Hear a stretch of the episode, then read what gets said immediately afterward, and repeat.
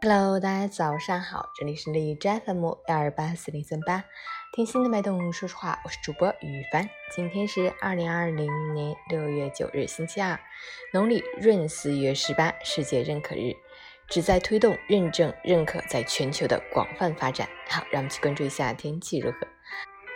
哈尔滨多云，二十七到十七度，西南风四级。昨天气温有点小激动，最高温度冲上了三十三度，好像一下子穿越到了盛夏一样。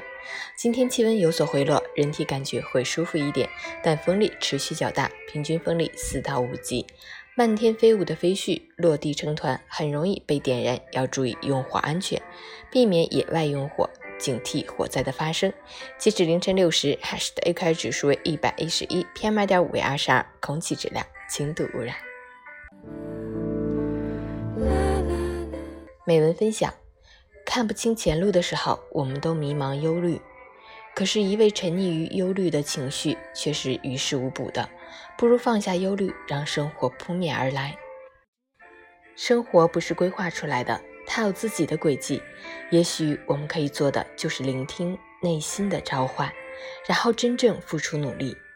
只有走得更远，才能更开阔，才能有答案。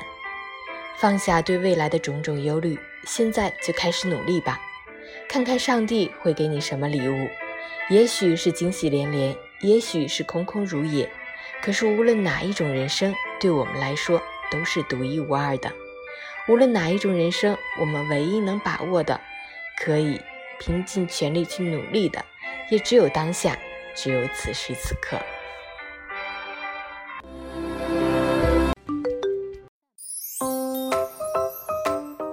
晨语简报：牡丹江市区全民核酸大排查，共检出十九名无症状感染者，追踪调查密切接触者一千五百二十九人。市民仍需加强自我保护。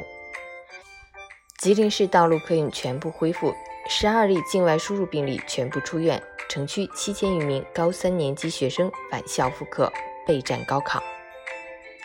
太原一大学生考试作弊途中被老师抓获，随后给母亲留言后坠亡。家属认为监考老师和班主任未能及时疏导，导致悲剧发生，校方存在过错。虎牙等直播平台被央视点名，网课内容到处充斥游戏广告。虎牙回应紧急修改，广告已下线。张文宏，全球第二波疫情在路上，反弹力度超第一波，我们的目标是中国没有第二波疫情。安徽省。舒城县某小区一业主因酒后发泄不满情绪，在六楼自家阳台处将花盆、椅子等物从高空扔向地面，虽未伤及行人，但危险性极大，引起小区居民不满和愤怒。犯罪嫌疑人袁某被警方刑事拘留。加拿大亚裔遭歧视，中使馆将助有困难留学人员回国。三亚开展保障性住房大整治。打击违规炒卖、转租、转借等行为，违规的将取消和腾退，并追究法律责任。郑州西雅斯学院近两万名学生信息已泄露，以表格的形式在微信、QQ 等社交平台上流传，校方、公安机关正在调查。操场埋尸案家属放弃八十八万民事赔偿，望严惩凶手。以放弃赔偿的方式，全力支持扫黑除恶行动。外交部，中印已在边境地区举行军长级会谈，已达成不让分歧上升为争端，共同维护边境和平的共识。日本首次在废水中检测出新冠病毒，专家建议大规模污水监控。美媒。